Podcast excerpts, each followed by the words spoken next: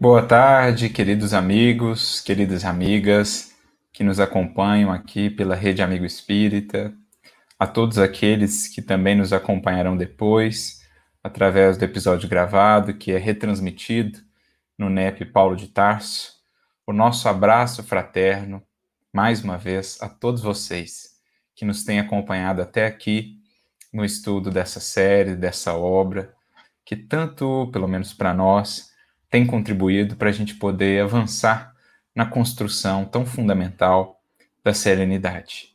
Então a gente envia aqui o abraço aos amigos e amigas que já se fazem presentes, muitas vezes já estão aqui apostos muito tempo antes do estudo. Então nosso abraço aqui para Elísia Rocha, lá de Central, na Bahia, desde muito cedo aqui já deixou a sua mensagem. A Vera Portes, lá de Volta Redonda, Rio de Janeiro, um abraço, minha amiga.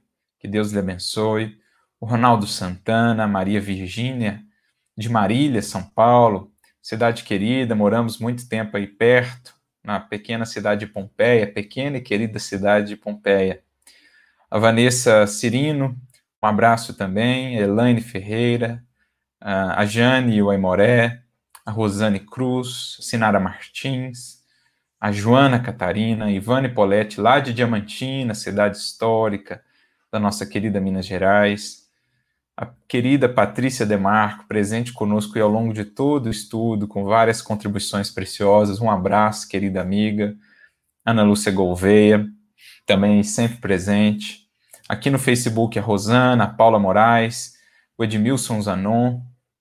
Enfim, amigos, a todos vocês que têm estado conosco, nossos votos de muita paz e de muita luz. Hoje, como já sabem, estamos adentrando aqui no penúltimo capítulo da obra, com o título Silencia e Espera.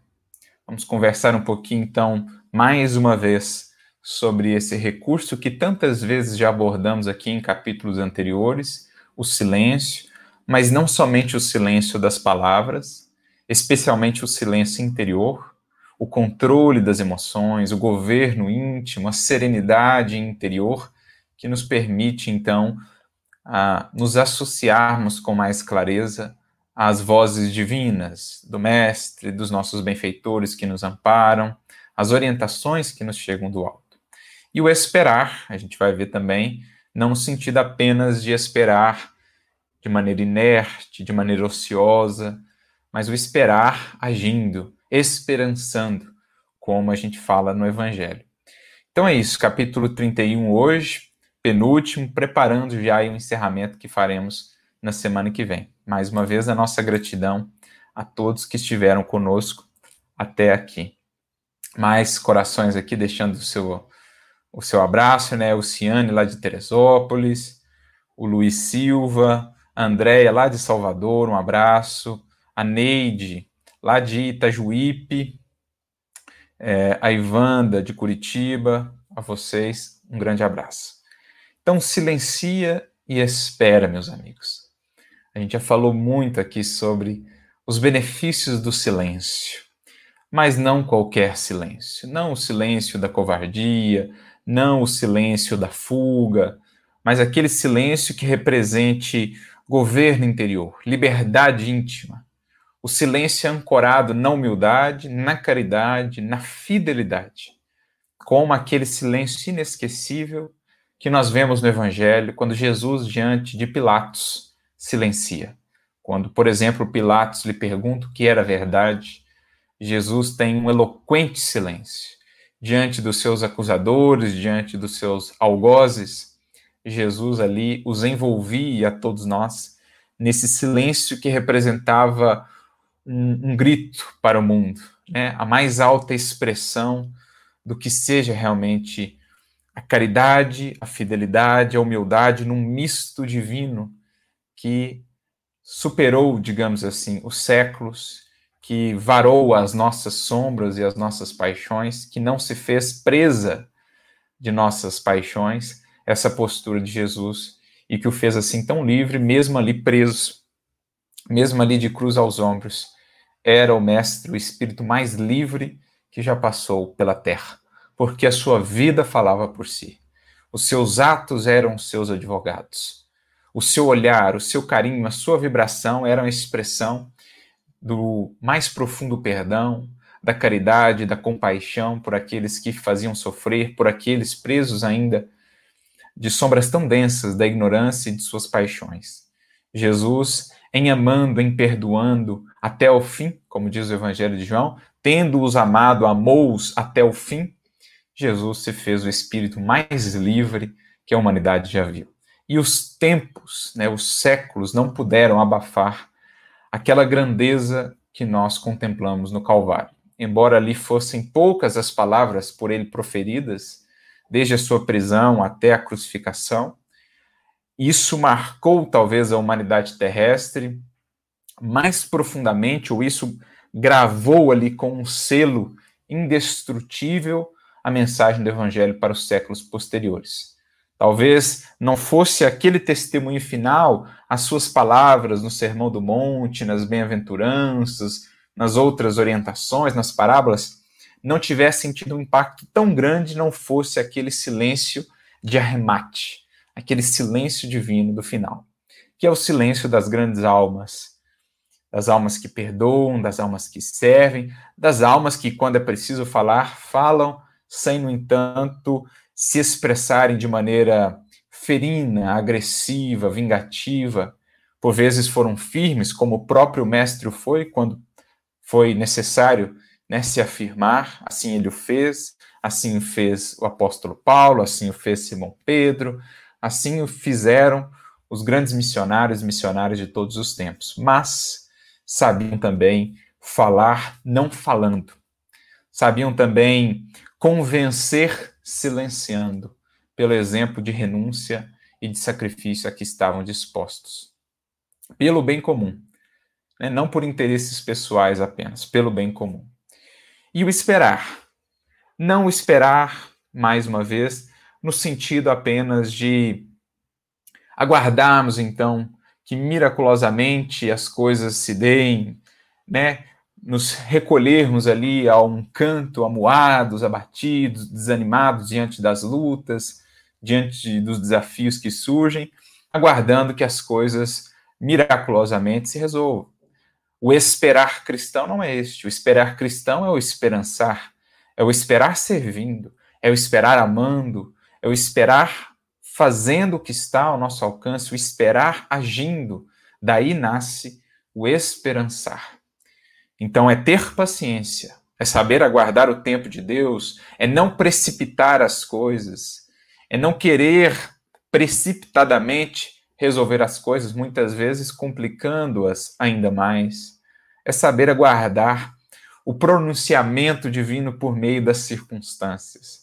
É saber aguardar o trabalho do mais alto que vem em suporte, que vem secundar o nosso próprio trabalho, o nosso próprio esforço. Então, esse é o tipo de espera a que se faz referência aqui. Não nos encantoar, fugir à luta, né, nos recolhermos ali a um canto amuados, desanimados e ficar então aguardando que as coisas se deem. Pelo contrário, não se fazem cristãos, diz Emmanuel, para adornos do mundo. Não se fazem cristãos para serem aí, uh, estarem colocados em vitrines, estarem estagnados, parados, pelo contrário, o cristão é a força viva do evangelho. Está agindo, está realizando, aguardando o tempo divino, que é o kairos. No evangelho nós temos duas expressões de tempo, é, fundamentalmente, o cronos e o kairos. O cronos é o tempo corrido, é o tempo quantitativo, daí vem cronologia, cronômetro, é o passar do tempo. Agora, kairos é o tempo oportuno, é o tempo divino, é a oportunidade, é a circunstância valiosa, é o momento de ouro, o momento dourado, como diz Meimei, em que a gente percebe a ocasião mais propícia de fazer determinada coisa, em que a gente percebe o auxílio divino se manifestando de maneira mais ostensiva. Então é esse tempo que o cristão está aguardando, mas até lá fazendo, agindo, realizando, para que não venha a ser encontrado por esse tempo, pelas circunstâncias, inativo, adormecido, estagnado, iludido. Pelo contrário, ele mantém-se vigilante, ele mantém-se operante, porque é isso que o mantém com discernimento, com clareza de propósitos. O cego de Jericó, por exemplo, Bartimeu, há um detalhe interessante na passagem. Ele estava à margem do caminho. Então, toda vez que nós caímos à margem do caminho, que nos deixamos estar à margem do caminho, eis que a cegueira se faz em nossos olhos. Mas, já dizia Jesus, quem me segue não andará em trevas. Pelo contrário, terá a luz da vida. Quem o segue, quem está realizando, quem está na luta, apesar dos desafios, apesar dos ataques, apesar das incompreensões, da ingratidão, ele segue, silenciando, ou seja, acalmando o mundo interior, não deixando-se contagiar, sufocar pelos ruídos das paixões, das tentações e esperando, fazendo, esperançando. Por isso ele diz assim: No tumulto das inquietações da terra, é provável encontres igualmente os desafios que se erigem por testes de compreensão e serenidade no caminho de tantos companheiros de experiência. Então, nós todos vamos encontrar desafios que serão testes de compreensão e serenidade. A gente só conhece realmente os desafios da construção do bem quando nos propomos a construí-la em nós. Ninguém conhece a força do vento senão quando caminha contra ele. Então, disse já um sábio que ninguém reconhece o quanto ainda são profundas as raízes dos vícios em nós, dos desequilíbrios, das imperfeições em nós, senão quando nos propomos a combatê-las.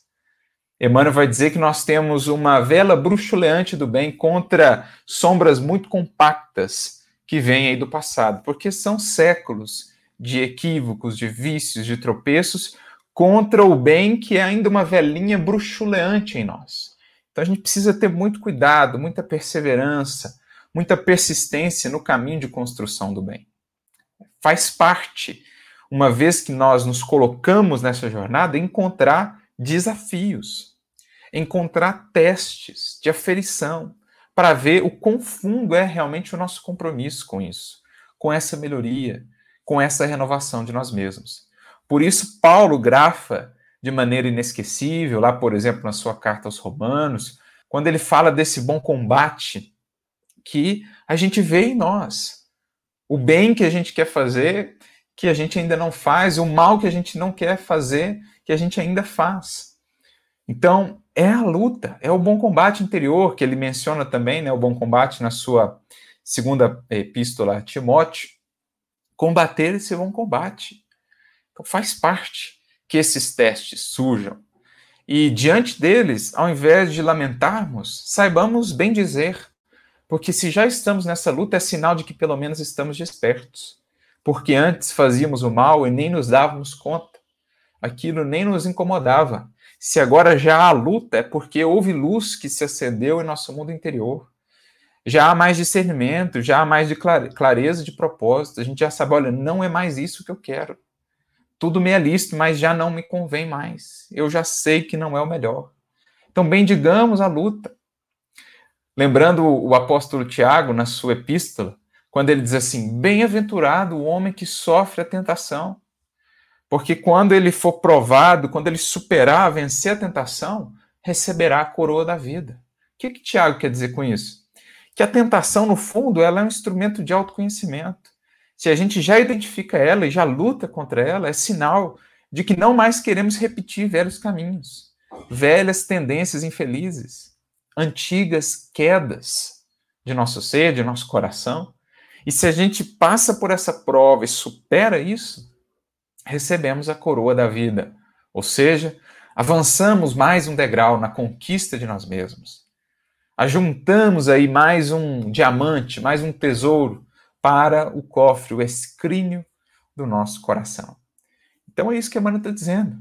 Nós todos vamos encontrar desafios que serão testes de compreensão e serenidade, especialmente na convivência com os outros, especialmente nos momentos que agora vivemos, um mundo em transição, em que a gente vê tantos choques, tantos contrastes, tantas ideias antagônicas, tanta polarização, em meio a esse turbilhão, esse tumulto de inquietações, como diz aqui Emmanuel, a gente vai estar no meio disso. E é preciso que saibamos, então, nesse momento, aquilatar o valor da nossa serenidade. Lembrando que já vimos lá atrás, no capítulo 5, ninguém adquire uma serenidade que não construiu. E a construção da serenidade não é algo que se faça a toque de mágica não é algo miraculoso, mas é resultado do trabalho, da paciência em ação, da continuidade, da perseverança. Então, bem digamos, as lutas, os desafios, porque é assim que se forja um diamante. Não fosse a pressão a que ele está submetido por séculos, não viria a ser diamante, seria simples carvão, frágil, quebradiço, mas aquele mesmo elemento submetido a pressões intensas ao longo dos milênios, ele se converte então nessa pedra preciosa de beleza e de resiliência, de firmeza. Isso é um espírito superior. Isso será um espírito puro um dia. Será beleza misturada a firmeza, a resiliência, mas também a ternura, a também luminosidade. E aí ele prossegue: Quanto possível, habitua-te a entesourar paciência, com a qual disporás de suficientes recursos para adquirir as forças espirituais de que necessitarás, talvez, para a travessia de grande, grandes provas, sem risco de sossobro nas correntes do desespero. O Emmanuel mesmo tem uma mensagem intitulada Crises, em que ele vai dizer, ou na hora da crise, algo nesse sentido, em que ele vai dizer que muitas vezes nós passamos por anos a fio de experiências e tudo mais, nos preparando para o instante da crise. Para que no momento em que a crise, a prova mais difícil nos visite, a gente tenha se preparado ao longo de todo esse tempo para facear aquele momento. Então, muitos de nós, diz ele, trabalhamos e nos esforçamos por dias, meses, anos, às vezes até séculos, para viver uma determinada experiência, um determinado momento de crise. E é a mesma coisa que ele está dizendo aqui, mais uma vez para nós. Quanto possível, habitua-te a entesourar paciência. Então, como a formiguinha previdente lá da fábula de La Fontaine, não fica vivendo a vida de maneira negligente, imprudente, desatenta, como a cigarro. Vai acumulando valores espirituais, vai estudando, vai cultivando a oração, vai desenvolvendo a sua espiritualidade, porque por hora o momento pode ser de calmaria, mas as tempestades surgem, o inverno há de vir, faz parte do ciclo de aprendizado, faz parte da própria natureza. Há primavera, há verão, há outono, mas há inverno os momentos de aferição. Então, seja lá como a formiguinha, as formiguinhas previdentes da fábula, que guardavam provisões para o inverno. Assim deveremos fazer conosco no campo aí da paciência, entesourar paciência. Porque, é claro, ninguém adquire a suma paciência, o ápice da paciência da noite para o dia. Nós vamos aumentando o nosso limiar de paciência. Quando a gente ora ao Pai, por exemplo, rogando paciência, ele vai nos dar experiências que nos permitirão aumentar o limiar de paciência. Cada um de nós tem um limiar. A gente vai lidando ali com uma experiência, uma experiência, se cruza esse limiar, muitas vezes entorna o caldo, transborda. Por quê? A gente ainda não acumulou suficiente provisão de paciência. Porque não é assim, Antes eu não tinha nada de paciência, amanhã eu tenho toda a paciência. Não existe. Toda virtude ela é construída aos poucos. É como se eu fosse aumentando o limiar dela. Eu tenho um pouquinho de humildade, mas às vezes ultrapassa ali e eu fujo ainda e caio no orgulho, na vaidade. A paciência é a mesma coisa. Eu tenho um certo limiar de paciência. Mas às vezes a experiência mais desafiadora passa esse limiar e eu entorno o caldo, transborda e eu e é cedo, eu perco a paciência. Quando a gente fala perder a paciência, é justamente quando a gente passa esse limiar. Todos nós já temos um certo limiar de paciência, alguns menos, alguns já um grande limiar, alguns, como Cristo, aí já não há mais esse limiar, aí já há paciência infinita. Mas não é o nosso caso, nós temos um, um limiar. E a gente está buscando justamente aumentar esse limiar, subir essa faixa, subir esse limite, para que venhamos cada vez mais a ter recursos de suportar determinadas experiências, de conviver sem perder a paciência, sem nos excedermos, sem é, nos encaminharmos aí para os excessos, para a revolta, para as palavras ferinas. Então é isso que ele está dizendo. Habitua-te a aumentar esse limiar, a ir entesourando paciência. E como a gente faz isso? Não tem como, amigos. No dia a dia, especialmente na convivência do lar, com aqueles com quem a gente convive mais, porque esses nos conhecem melhor, sabem os nossos pontos frágeis, o nosso calcanhar de Aquiles. E é ali muitas vezes em que nós somos convidados aí aumentando esse limiar. Como a gente, vou dar um exemplo, com relação ao corpo, por exemplo, na academia, você tem um limiar ali de peso que você suporta. Um determinado aparelho lá, você consegue fazer ele com X de peso. Como é que você vai aumentando esse limiar? Você vai treinando, aumenta um pouquinho mais o peso. Primeira, na primeira vez é difícil, é doloroso, fica, os músculos ficam doloridos, mas aí você insiste, persiste, continua. Daqui a pouco, aquele peso novo que você colocou já está tranquilo para você. Você já aumentou o seu limiar. E aí você prossegue, aumenta mais um pouco, e assim sucessivamente. Mesma coisa, a ginástica do espírito, a ginástica da virtude. É resultado de esforço, é como diz aqui o Ciane, subir o sarrafo da paciência. Ótima comparação. Você tem lá aquele salto em altura, o sarrafo está numa altura. Né? Em determinado momento, aquela altura é um desafio para o indivíduo. Mas daqui a pouco aquela altura é tranquila para ele. Então ele sobe um pouquinho o sarrafo. Assim a vida faz conosco. A gente é convidado pela experiência a lidar com um certo limite ali. Aí você vai treinando, vai treinando, sobe o sarrafo. E assim sucessivamente, especialmente no âmbito das pessoas mais próximas, das convivências mais íntimas.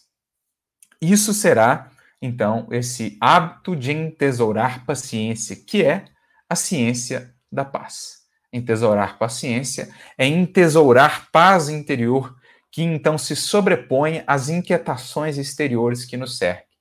Porque o segredo para estar no meio das turbulências sem perder a paz é fazer com que a nossa vida interior seja de tal modo pujante, profunda, que a gente consiga se sobrepor, então, às circunstâncias exteriores. Beleza? É esse o entesourar aqui que Emmanuel está nos dizendo. E ele prossegue. Provavelmente, ainda agora estarás suportando a incompreensão de pessoas queridas, em forma de prevenções e censuras indébitas Entretanto, se o assunto diz respeito unicamente ao teu brio pessoal, cala-te e espera. Ou seja, se aquilo apenas arranha, vamos dizer assim, o seu brio pessoal, a sua, entre aspas, honra, né? Essa questão de honra que muitas vezes é amor próprio, ferido mesmo, orgulho pessoal, né? Não, eu preciso lavar a minha honra. E quantas vezes ao longo dos séculos não temos lavado a honra com sangue, com vingança, com violência, pretexto de sobrepor a violência ou de abafar a violência, a gente devolve com violência. Então a gente tem que ter muito cuidado. Se diz respeito ao brilho pessoal, se aquilo é, apenas alcança a personalidade exterior, mas não alcança a nossa consciência, porque não encontra ressonância, o que o outro está falando de mim não é a realidade, não é o que a minha consciência sente, que tem isso. Que tem a minha imagem para os outros sem arranhada, não é isso que importa. O que importa é a minha imagem perante mim mesmo, perante a minha consciência, perante o Criador, perante a lei divina. Então, se é um ataque pessoal, se é um ataque que alcança aí apenas essa, essa questão do orgulho ferido, do amor próprio ilusório, muitas vezes, deixemos isso de lado. Né? Não queiramos agradar a todos, não tenhamos sequer essa pretensão que muitas vezes esconde o orgulho, a vaidade pessoal. Se eu quisesse agradar a todos, não seria servo do Cristo, já disse o apóstolo Paulo. Imagina se ele fosse ficar ali preso ao tanto de ataques pessoais que ele recebeu. Foi, foi acusado de estar querendo se aproveitar quando, por exemplo, começou a juntar recursos para Jerusalém, né, para a igreja de Jerusalém, foi acusado de ser covarde quando apelou a César, quando na verdade ele estava pensando no alcance da tarefa, na continuidade. Enfim, o próprio Paulo passou por tantas vezes isso, Jesus mesmo foi acusado de, de rei dos demônios, de senhor dos demônios, foi acusado de beberrão, de comilão, foi acusado de um monte de coisas e ele nunca respondeu a isso. Por quê? Né? Ele sabia que honra, na verdade, é algo que diz respeito à nossa consciência e que ninguém nos tira. Né? Ninguém nos tira. É, Pode-se arranhar a, a, forma exterior, a personalidade, né, a capa, mas a consciência tranquila, isso é, é do indivíduo. Então, a gente relembra aqui o próprio Kardec, codificador, que nos traz uma orientação muito interessante nesse sentido, na Revista Espírita, por exemplo, de novembro de 1858, ele tem um artigo muito interessante, um artigo clássico, chamado Polêmica Espírita, em que ele diz, é, falando né, das, das muitas polêmicas, dos muitos ataques que recebia, ele diz: olha, tem um tipo de ataque que a gente nunca responde, que são aqueles ataques pessoais. Isso aí a gente nem leva em consideração.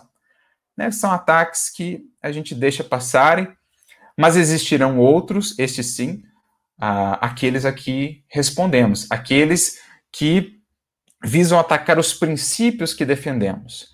Então, quando ele considerava que o ataque era a doutrina, princípios importantes, e quando ele entendia que a resposta ali era importante por levar esclarecimento, para evitar confusões, então a isso ele denominava polêmica útil. A polêmica útil era aquela que ele respondia quando entendia que era preciso esclarecer os princípios da doutrina, a doutrina em si estava ali sob ataque, e era preciso deixar as coisas claras, a benefício mesmo da coletividade, daqueles que vissem de fora, daqueles que não conhecessem a doutrina, para que não formassem uma visão falsa sobre o Espiritismo. Mas os ataques pessoais, diz ele, não os respondia. Vez por outra, trazia algumas considerações, mas de maneira indireta, de maneira até bem-humorada, considerações a respeito disso. Mas, de um modo geral, ignorava esses ataques que diziam respeito a brilho pessoal, porque já não existia mais aquele orgulho, aquela vaidade. O indivíduo não mais importa com a sua imagem perante os outros, porque sabe que o que no fundo vale é a sua imagem perante si mesmo, a sua consciência, o aplauso da consciência. Os outros, sinceros, saberão ver pela própria vida do indivíduo que os ataques são infundados, que os ataques são falsos. Como, certa feita, por exemplo, a Joana disse ao Divaldo, certa feita que ele sofria muitos ataques, e ele tentava então responder, não, já é demais e tudo mais. E ela fala: Meu filho, se a tua vida não está conseguindo dar essa resposta, não serão as tuas palavras que o farão, porque a sua vida fala muito mais do que as suas palavras. Então, deixem que falem, porque os sinceros, os de coração é, humildes, de coração puro, saberão ver o quão infundados são os ataques pela própria vida, pelos próprios exemplos. Ao passo que aqueles outros que estão realmente movidos por interesses mesquinhos, por interesses e sentimentos menos dignos, não serão as suas palavras que modificarão a sua visão. Mas que importa isso? Nem Jesus teve a aprovação geral de todos, nem Jesus foi por todos elogiado. Aliás, ele disse o oposto: Ai de vós se todos disserem bem de vós. Jesus nos orientou, nos alertou. Olha, cuidado, se todo mundo está falando bem de você, é, isso é perigoso, porque pode ser um indício de que você se apresenta a cada um de modo a agradá-lo e não a ser fiel aos seus princípios. Então você parece mais um camaleão, buscando o aplauso e o reconhecimento de todos. É preciso ter cuidado. Não, não quer dizer que devemos ser ríspidos, é, essa franqueza áspera, não, fiéis aos nossos princípios. Os que nos compreenderem, ótimo. Os que não nos compreenderem, também sejam felizes, têm o direito de não fazerem, de não gostarem de nós. O Emmanuel também, certa feita para o Chico, quando o Chico sofria ali com alguns ataques, algumas incompreensões, o Emmanuel apareceu para ele e falou: Meu filho, as pessoas têm o direito de não gostarem de você. Dê a elas esse direito. Elas têm o direito de não concordarem, de não compreenderem, é, de terem uma visão de você diferente, né? respeite. O que importa é que isso não venha te desestimular na melhoria de si mesmo, que isso não venha te é, desanimar na seara do bem, do serviço com Jesus. Então, brilho pessoal, honra, a gente tem que ter muito cuidado com esses termos. Porque geralmente por trás disso vai estar orgulho e vaidade. E a gente, a pretexto de defender orgulho e vaidade, vai sair respondendo ao mal com o mal, vai sair ferindo, agredindo os outros, vai sair querendo fazer panágios e defesas de nós mesmos, de nós mesmos, para alimentar certas vaidades. Bom, é, vamos ver aqui algum comentário. A Patrícia coloca aqui para nós, né? Jamais atiremos, atingiremos nossos objetivos torturando chagas, indicando cicatrizes. Compreensão e respeito devem preceder-nos.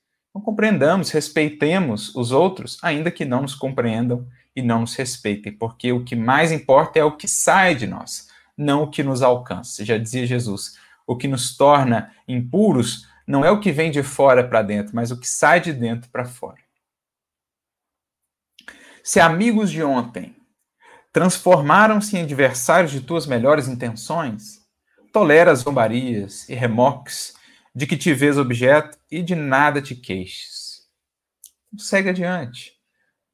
Compadeça-se deles, que às vezes eram ali companheiros de trabalho na seara do bem, acabaram se perdendo e se tornaram contraditores, se tornaram aqueles que caluniam, que atacam. Compadece-te daqueles que se afastaram do caminho do bem, da luz, que adentraram nas sombras da maledicência, da calúnia. No fundo, são espíritos que sofrem em si mesmos as consequências disso são infelizes, porque ninguém será feliz no caminho do ataque aos outros, da calúnia, da maledicência, do ódio. Ninguém será feliz semeando esse tipo de coisa. Então, compadeçamos deles. O próprio Kardec, que aqui mencionamos, muitos corações acabaram se afastando da doutrina espírita, acabaram o traindo, acabaram o, o caluniando, médiums mesmo que foram muito importantes, que fizeram parte da sociedade parisiense, acabaram lhe dando as costas, acabaram não somente isso, muitas vezes atacando, semeando informações falsas, e ele foi seguindo, ele foi seguindo, perdoando, compreendendo, como o Espírito de Verdade o havia alertado lá no início, a gente vê isso no livro Obras Póstumas. Ele fala: olha, você vai enfrentar muitos ataques, traições e tal. E aí, o, quando fala lá da missão, né? Minha missão, o diálogo que ele tem com o Espírito de Verdade. E aí, Kardec Dez anos depois dessa mensagem do Espírito de Verdade, ele diz assim: olha, tudo que ele escreveu aqui, eu vivi. Ataques, incompreensões, dificuldades sem conta, mas o auxílio do bem me foi muito maior. E justamente por isso, porque ele seguiu no caminho do bem, é que não se deixou prender a isso e não desanimou na tarefa. Porque não se deixou ser presa das sombras, porque seguiu sempre ancorado inspirado pela luz, perdoando, compreendendo, não devolvendo o mal com o mal, pelo contrário, com o bem. E assim ele conseguiu levar a cabo a tarefa tão difícil que assumiu. Então é um exemplo aí para nós de um coração que soube fazê-lo. Diante de criaturas que te golpeiem conscientemente a vida, impondo-te embaraços, e desilusões, desculpa e esquece, renovando os próprios pensamentos na direção dos objetivos superiores que pretendas alcançar. Porque, amigos, se eu me deixo envolver por isso, por essas sombras, por essas desilusões, por esses embaraços que os outros semeiam ao redor de nossos passos, é, se eu dou muita atenção a isso, eu me torno cativo disso. Daqui a pouco eu estou vibrando naquela mesma faixa. Eu estou já buscando devolver com as mesmas vibrações, com as mesmas posturas, e aí o outro conseguiu o que queria, que era embaraçar o nosso caminho. Mas se eu sigo pelo caminho do perdão e da renovação de pensamentos, eu sigo livre. Eu não dou ao outro essa tamanha ascendência sobre a minha caminhada, o meu modo de ser, o meu coração, os meus sentimentos. Eu me faço livre somente quando sigo com Jesus. Por isso o Mestre é o grande libertador, o Evangelho. Por isso ele, mesmo de cruz aos ombros, era o espírito mais livre. E ali nos mostrou o caminho da liberdade. Porque diante do ódio, diante da sombra, não cedeu às ferramentas, as armas do ódio e da sombra. Seguiu recorrendo à proteção, à armadura e às armas do bem da luz. Quais são essas armas? Quais são essas armaduras, esses escudos? O escudo da fé, a couraça da caridade, o capacete da esperança, né? A espada da palavra luminosa. É isso que Paulo vai descrever lá na sua carta aos Efésios, por exemplo, capítulo 6, quando ele fala dessa armadura divina. Eis o caminho da liberdade. Ela está, portanto, em suas mãos. Agora, se você desce a esse plano para digladiar com esses corações na mesma faixa que eles estão, aí eles já conseguiram o que queriam. Agora, por outro lado, se seguimos pela luz, renovando, como ele diz aqui, eis que seguimos livres para crescer mais, aprender, converter aquela experiência em degrau de ascensão, amparando inclusive a esses irmãos, porque pela exemplificação, pelo contraste da luz com a sombra, acabam mais cedo ou mais tarde por despertar. Assim como os benfeitores que nos têm tutelado, que têm aberto para nós ao longo dos séculos caminhos, têm feito. Como vocês acham que aqui hoje estamos já interessados na nossa melhoria, interessados no Evangelho? É porque lá atrás existiram aqueles que, diante dos nossos ataques, diante das nossas incompreensões, mantiveram-se fiéis ao amor, ao bem, desculparam, esqueceram, estenderam-nos as mãos ainda assim e por isso nos auxiliaram a despertar. É o que a gente vê de maneira tão bela nos romances de Emmanuel, por exemplo. Os exemplos lá de Alcione, de Lívia, de Célia, de Quinto Varro. É a beleza dos corações que seguem com a liberdade que o Evangelho propõe Paulo mesmo diria: para a liberdade Cristo nos libertou.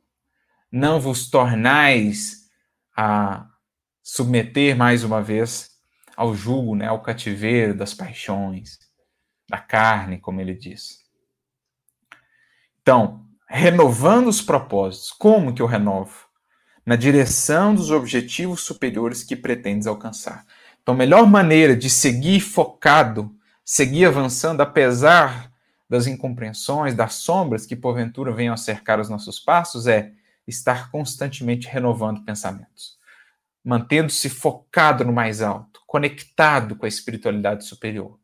Eu me recordo, inclusive, de uma mensagem muito interessante de Emmanuel, que está no livro Pão Nosso, capítulo 177, intitulado, olha o título que interessante, Guardemos Saúde Mental. E ele vai dizer nesse capítulo, ele, melhor, ele vai comentar o versículo de Paulo na carta aos Colossenses, em que Paulo diz assim: pensai nas coisas que são de cima.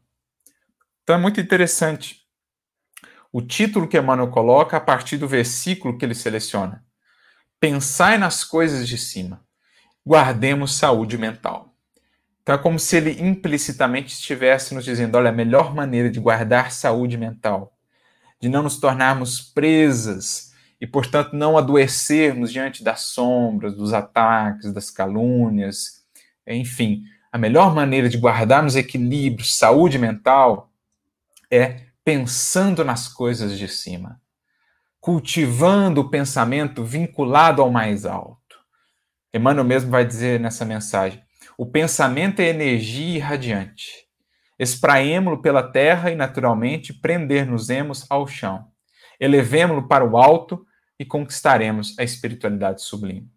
Então, se eu dou muita atenção no pensamento, na mente, no coração, a essas picuinhas terrenas, a essas palavras ferinas, às sombras do outro, eu me torno cativo. Agora, se eu lanço, projeto meu pensamento no mais alto, nas coisas que são de cima, nas coisas divinas, se eu ocupo a minha mente com o bem, com criar o bem, com o amar, com o estudar, com o iluminar, com o conhecer, então encontro asas libertadoras que me desconectam mentalmente, psiquicamente dessas sombras. Eis a liberdade para a qual Cristo nos libertou, nas palavras de Paulo. O Ana Lúcia Gouveia diz aqui para nós: por mais que seja dificuldade, jamais desanime. O nosso pior momento na vida é sempre o momento de melhorar. Eis a perspectiva que a gente precisa adotar aqui, que Emmanuel está dizendo. É momento de renovarmos, porque a renovação é a libertação de quaisquer armadilhas da sombra. A Patrícia acrescenta também para nós: quando silenciamos com amor, conectados com Jesus, cultivamos a paz em nós e o respeito ao próximo. Então, essa é a ideia aqui do silenciar e esperar, acalmar internamente, desvincular-se desses ruídos exteriores, das paixões, das tentações que nos convidam a esse jogo de ilusões, ao jogo dos revides, da vingança, do ódio, é sair disso silenciando, desconectando-se disso para conectar-se com o mais alto e esperar, ou seja, seguir agindo, seguir fazendo, seguir amando.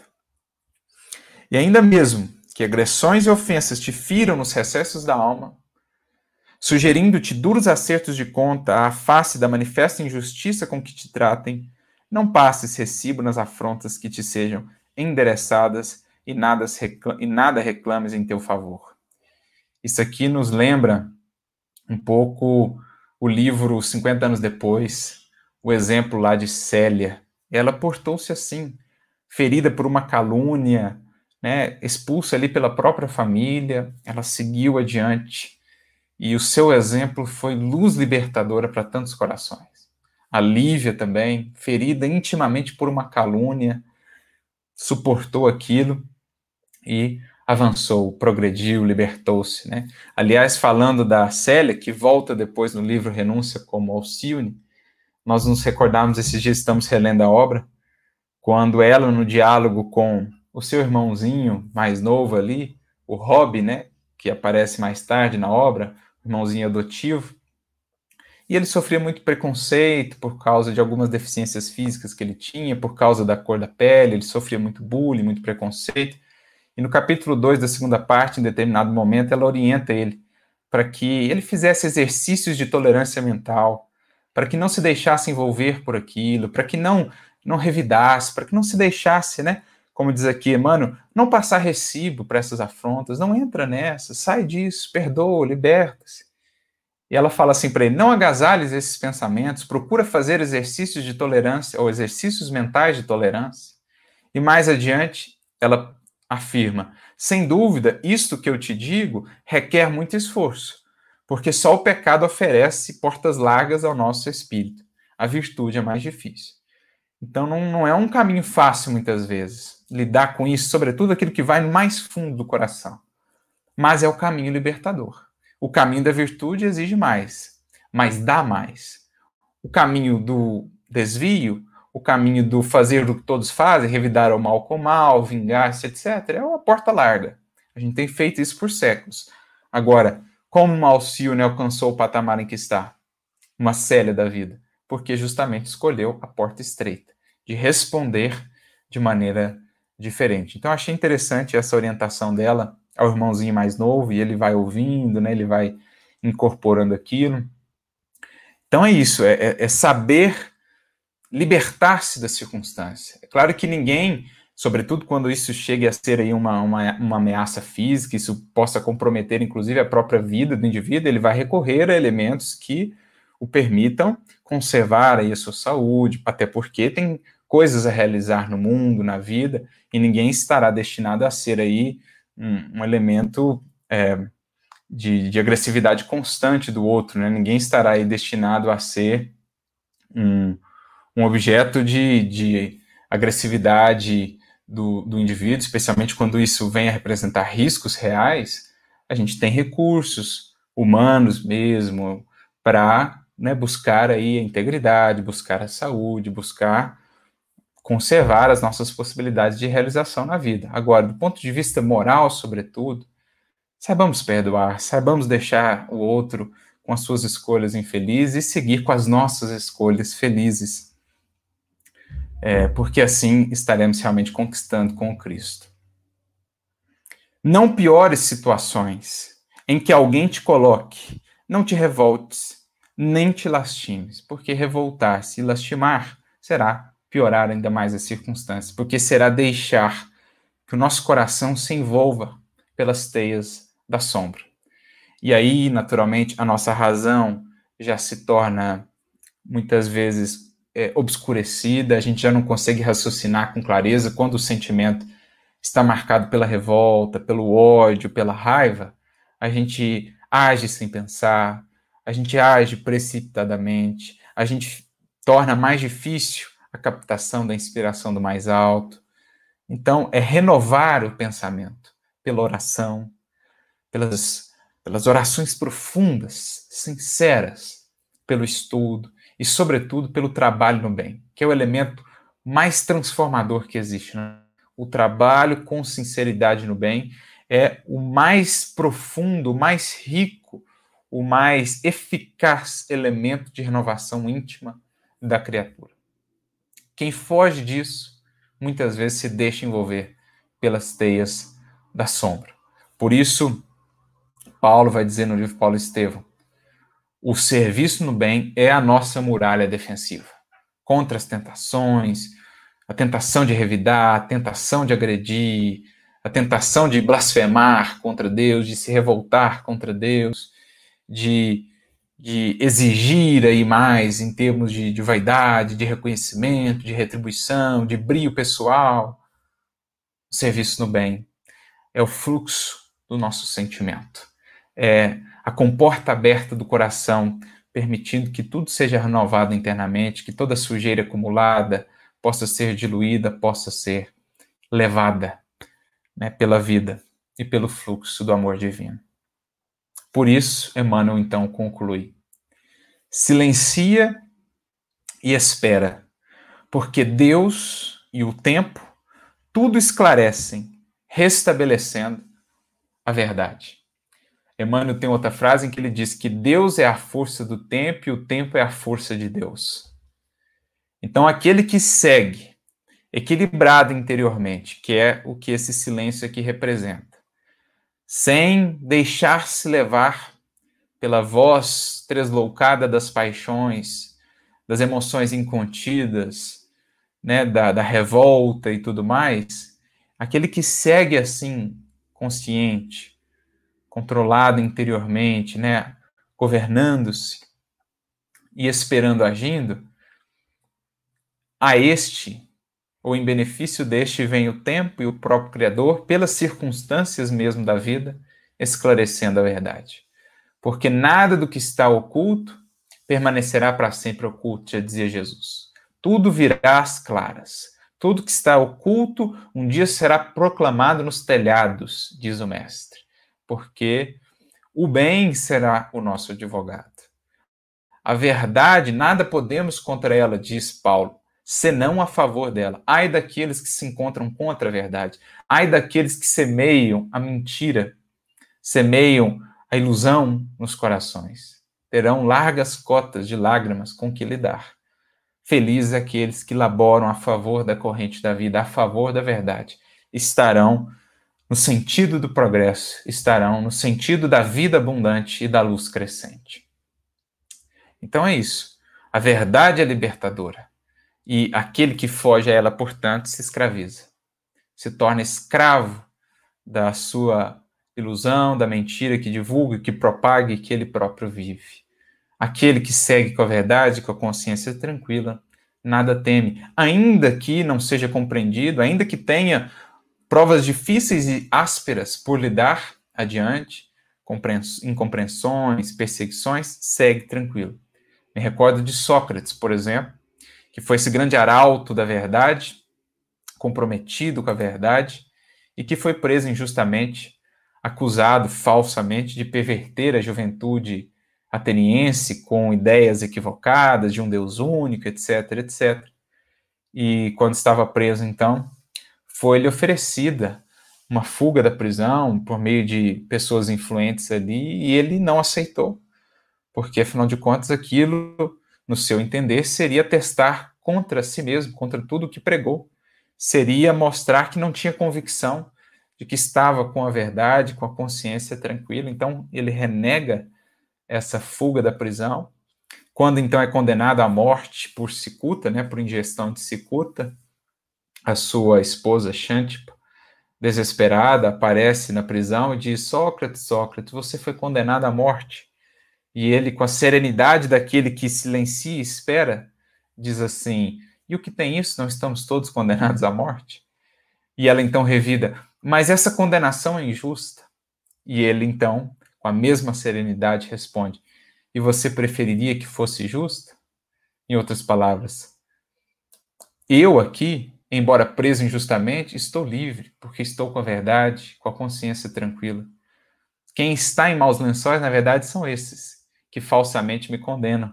Porque, embora não estando presos aqui, na prisão física, estão presos consciencialmente nas ilusões e na mentira que criaram para si mesmos, que mais tarde terão, então, de se reajustar perante a própria lei gravada em suas consciências.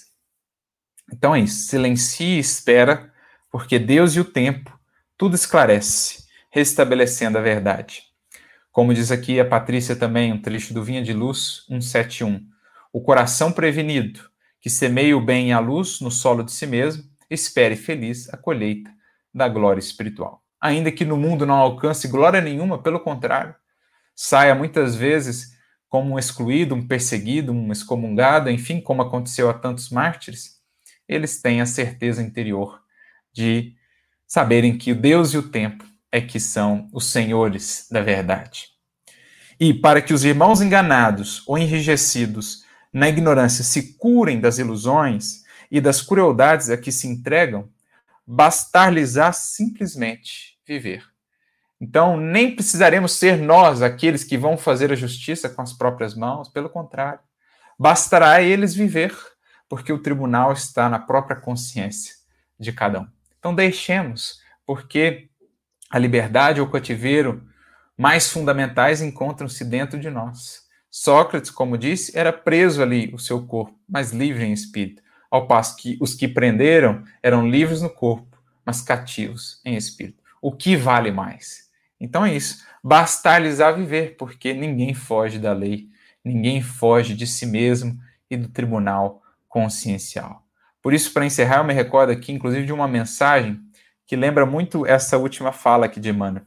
Bastar-lhes-á simplesmente viver.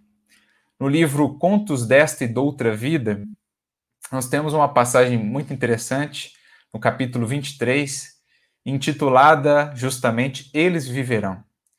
É, conta Humberto Campos ali que 11 anos após a crucificação de Jesus, o apóstolo Tiago, né, Tiago Maior, irmão de João, ele foi morto, foi martirizado ali no Sinédrio, e Pedro, tendo visto a cena, as perseguições, os ataques, ele estava muito triste. À noite, ali no seu quarto, ele orava a Jesus, rogando que auxiliasse, que explicasse o porquê de tantas sombras, de tantas dificuldades, de tantas perseguições, enfim, ele chora, se emociona, quando Jesus aparece então para ele.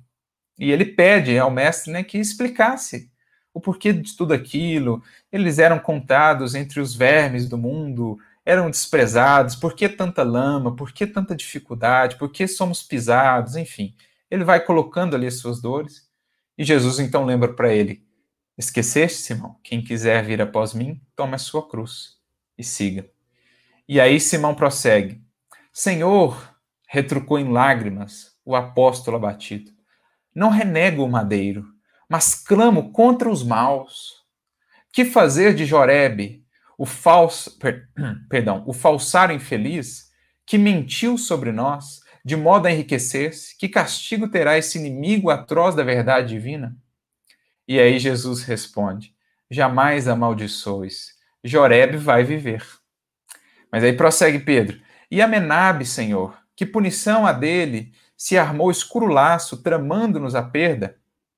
Jesus responde: Esqueçamo-lo em prece, porque o pobre Amenabe vai viver igualmente.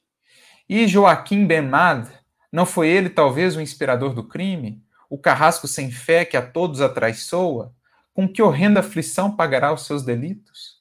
Mais uma vez Jesus responde: Foge de condenar. Joaquim vai viver. E Amós, o falso Amós, que ganhou por vender-nos? Ouvidemos Amós, porque Amós vai viver. E Herodes, o rei vil que nos condena à morte, fingindo ignorar que servimos a Deus? Mas Jesus, sem turvar os olhos generosos, explicou simplesmente: Repito-te outra vez que quem fere ante a lei será também ferido. A quem pratica o mal chega o horror do remorso. E o remorso voraz possui bastante fel para amargar a vida. Nunca te vingues, Pedro, porque os maus viverão, e basta-lhes viver para se alçarem à dor da sentença cruel que lavram contra eles mesmos. Então, olha que interessante, que profunda lição de Jesus a Pedro e a todos nós. Eles viverão. O tribunal estará em cada um. Felizes os que seguirem pelos caminhos do bem, e tristes são os caminhos que esperam os que ainda optam por seguirem os caminhos da sombra, das dores e das lágrimas. Que Jesus abençoe a todos nós, para que venhamos com consciência já nos apartar desses caminhos já tão percorridos para enfim buscarmos aquele que é o caminho, a verdade e a vida. Então é isso, meus amigos. Agradecemos a participação de todos, as contribuições aqui, que hoje foram várias. Estamos aqui em quase 300 amigos, estudando, refletindo. O, o Fábio Davidson colabora aqui conosco a partir de um trechinho do livro Luz Acima. O único remédio seguro que conheço contra as tentações é o mergulho do pensamento e das mãos no trabalho que nos dignifique a vida para o Senhor. Então, mesma coisa, Paulo falando, o serviço no bem é a nossa muralha defensiva contra as tentações. O que Emmanuel disse aqui para nós hoje.